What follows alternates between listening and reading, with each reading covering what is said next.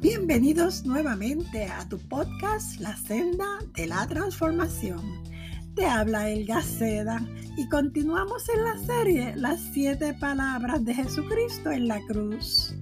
En esta ocasión uniremos las dos últimas palabras de Jesús dentro de una sola perspectiva, el plan indetenible de Dios. Leamos las dos porciones bíblicas. La primera que se encuentra en Juan 19:30.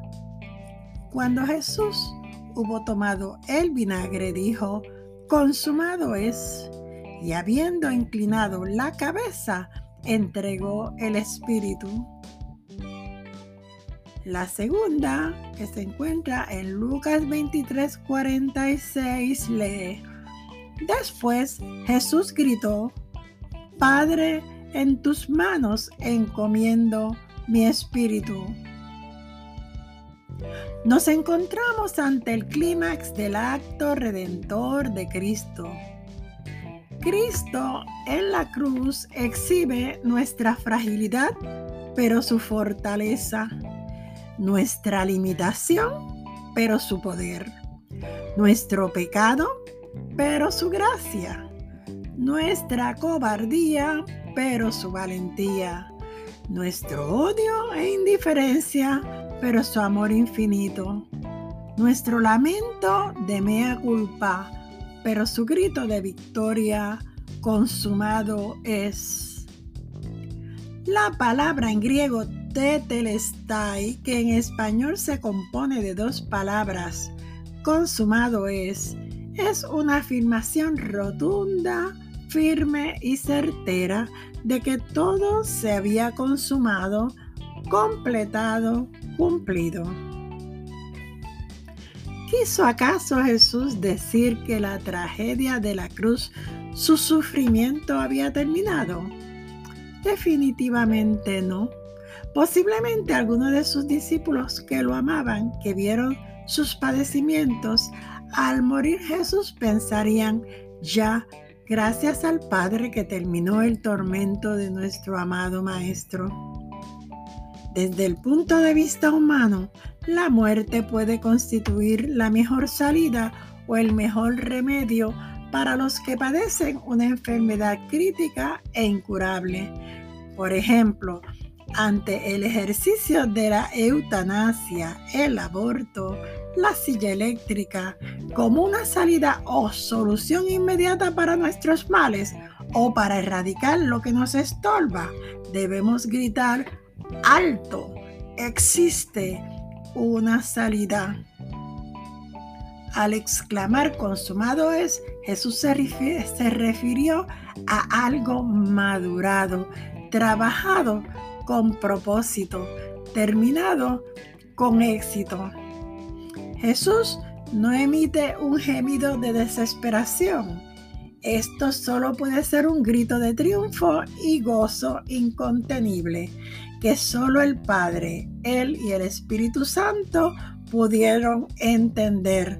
Un grito de victoria que retumbó en la bóveda del mundo perdido de Satanás y sus demonios, que resonó por su infinitud de los cielos e hizo que los ángeles cantaran de júbilo y que resuena todavía por el mundo de una humanidad agobiada por el pecado.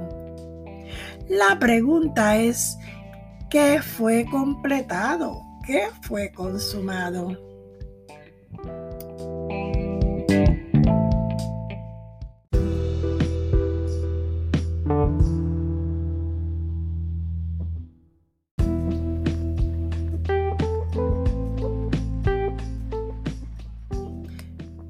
Interesante ver a los gobernantes de las naciones que se reúnen y van de cumbre en cumbre para tratar de solucionar los males que aquejan a sus naciones y a la nuestra. Pero solo una reunión pautada por el Padre, el Hijo y el Espíritu Santo tuvo el efecto de preparar el único plan perfecto e inalterable que puede restaurar todas las cosas Lo digo de esta manera por lo que la escritura expresa sobre la unidad de las tres divinas personas. Le voy a invitar para que dando un rewind, o sea, un retroceso al video divino, veamos con los ojos de nuestra fe la más gloriosa, maravillosa y efectiva reunión cumbre que ocurrió en los cielos. Aclaro que esta representación es extraída de mi imaginación humana. Escuchemos la imaginaria conversación.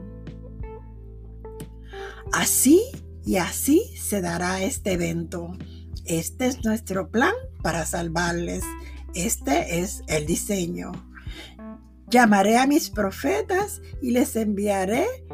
Se darán estos eventos este y este será nuestro propósito y de esta manera se darán los resultados.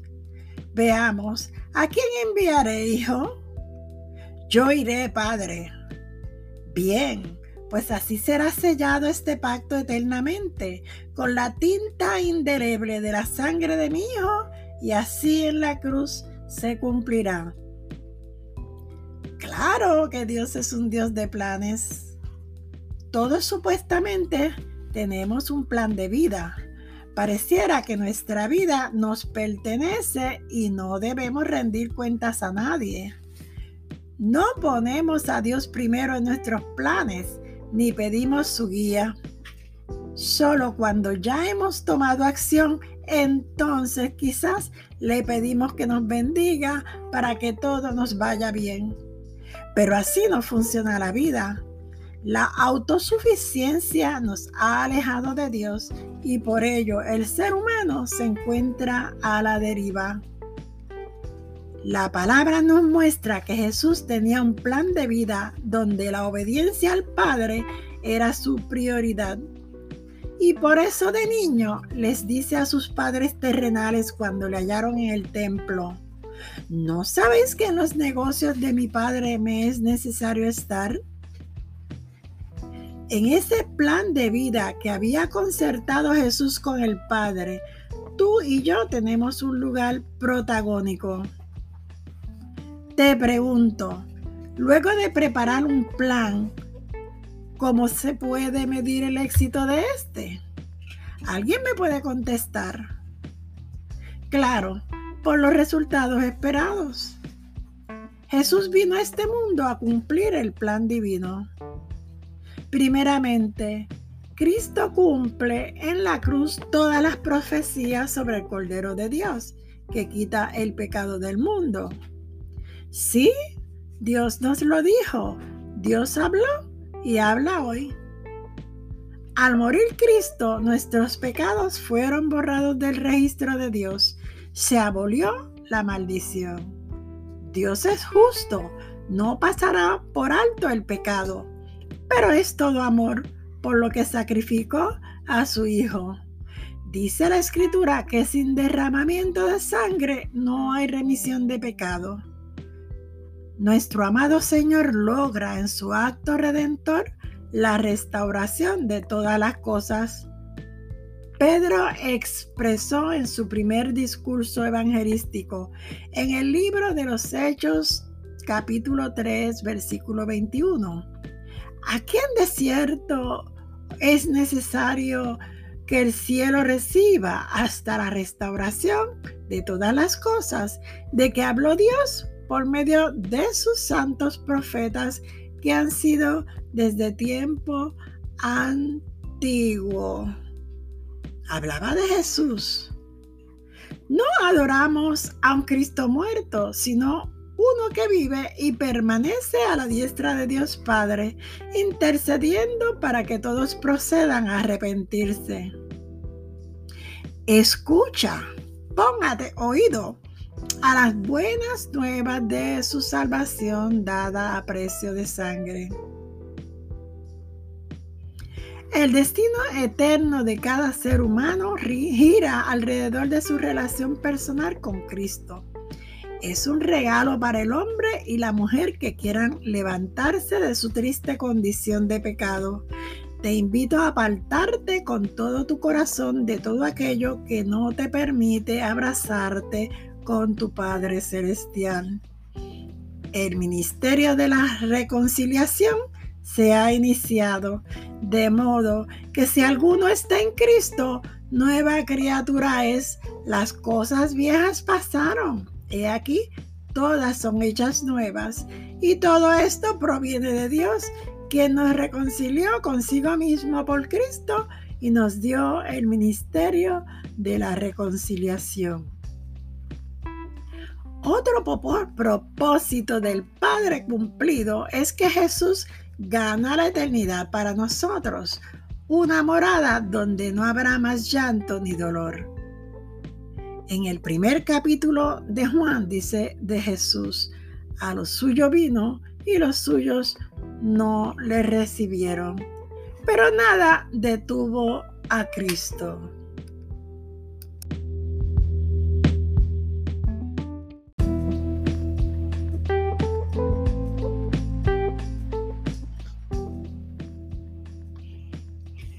Jesús vino a este mundo a cumplir el plan salvífico del Padre, a reconciliar al hombre con su Dios. En Isaías 53, 11 lee, verá el fruto de la aflicción de su alma y quedará satisfecho. ¡Qué maravilloso! Jesús en la cruz se gozó en salvarte a ti y a mí. El Padre se regocija cuando un hijo que estaba perdido regresa al hogar. ¡Qué Dios tan glorioso y misericordioso! Jesús cumplió su tiempo de servicio aquí en la tierra. Su ministerio duró tres años pero Juan al final de su evangelio dijo, parafraseando, si se escribiera una por una las cosas que hizo Jesús, en el mundo no cabrían los libros que se habrían de escribir. Jesús dejó un ejército de creyentes que continuaría su obra a través de los tiempos. Es la iglesia victoriosa que está llegando a toda tribu, nación y lengua con el Evangelio de la reconciliación. Describiendo la muerte de Cristo en la cruz del Calvario, Unamuno exclama en uno de sus poemas, se consumó, por fin murió la muerte. Por fin murió la muerte para ti y para mí consumado es. Era la hora secta, las 3 de la tarde y se eclipsa el sol. El velo del templo se había rasgado misteriosamente desde arriba hacia abajo. Jesús reposó en las manos del Padre después de su gigantesca tareas. Por eso Lucas 23:46 lee, después Jesús gritó, Padre, en tus manos encomiendo mi espíritu. Él había acabado la tarea que el Padre le encomendó. Jesús, cumplida su gran tarea, descansa en las manos de su Padre. La pronunciación de estas poderosas palabras en los labios de nuestro Señor Jesucristo es sublimemente contundente sellan el plan divino. Tienen una fuerza que mueve nuestra conciencia y libera nuestra alma, que entra con poder en nuestro corazón y da inicio a un canto de victoria por su amor incomparable. Ante ese amor incomparable, solo, solo puedo exclamar,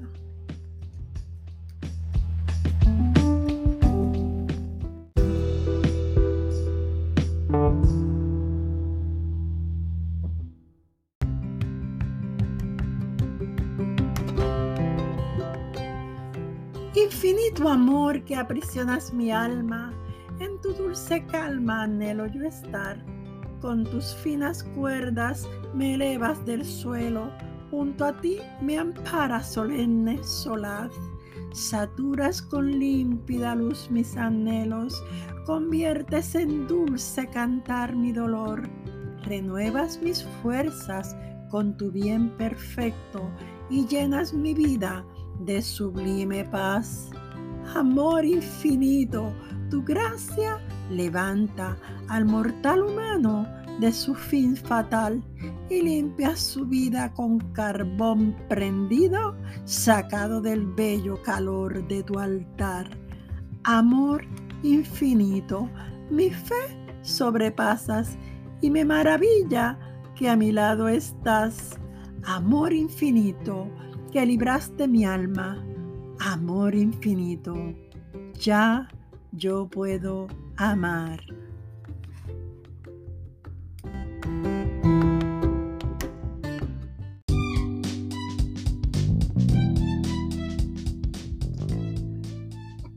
Permite que el amor de Cristo consumado en la cruz arrope tu alma y cambie tu corazón y sea completado el propósito de la muerte en cruz de nuestro Señor.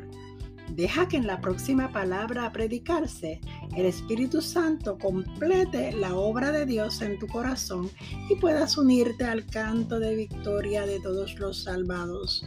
Consumado es. Hoy, el primer día de la semana, celebramos su resurrección. Pablo dijo, ¿dónde está, oh muerte, tu aguijón? ¿Dónde, oh sepulcro, tu victoria? Jesús vive y reina para siempre. Celebramos su vida, su resurrección, como celebraremos la nuestra en las bodas del Cordero, tal como nos profetiza el libro del Apocalipsis. Te habló El Gaceda en tu podcast La senda de la transformación. Dale share, invita a otros a escucharlo. Te espero en el próximo episodio. Caiga como la lluvia mi enseñanza y como rocío mi discurso en tu corazón.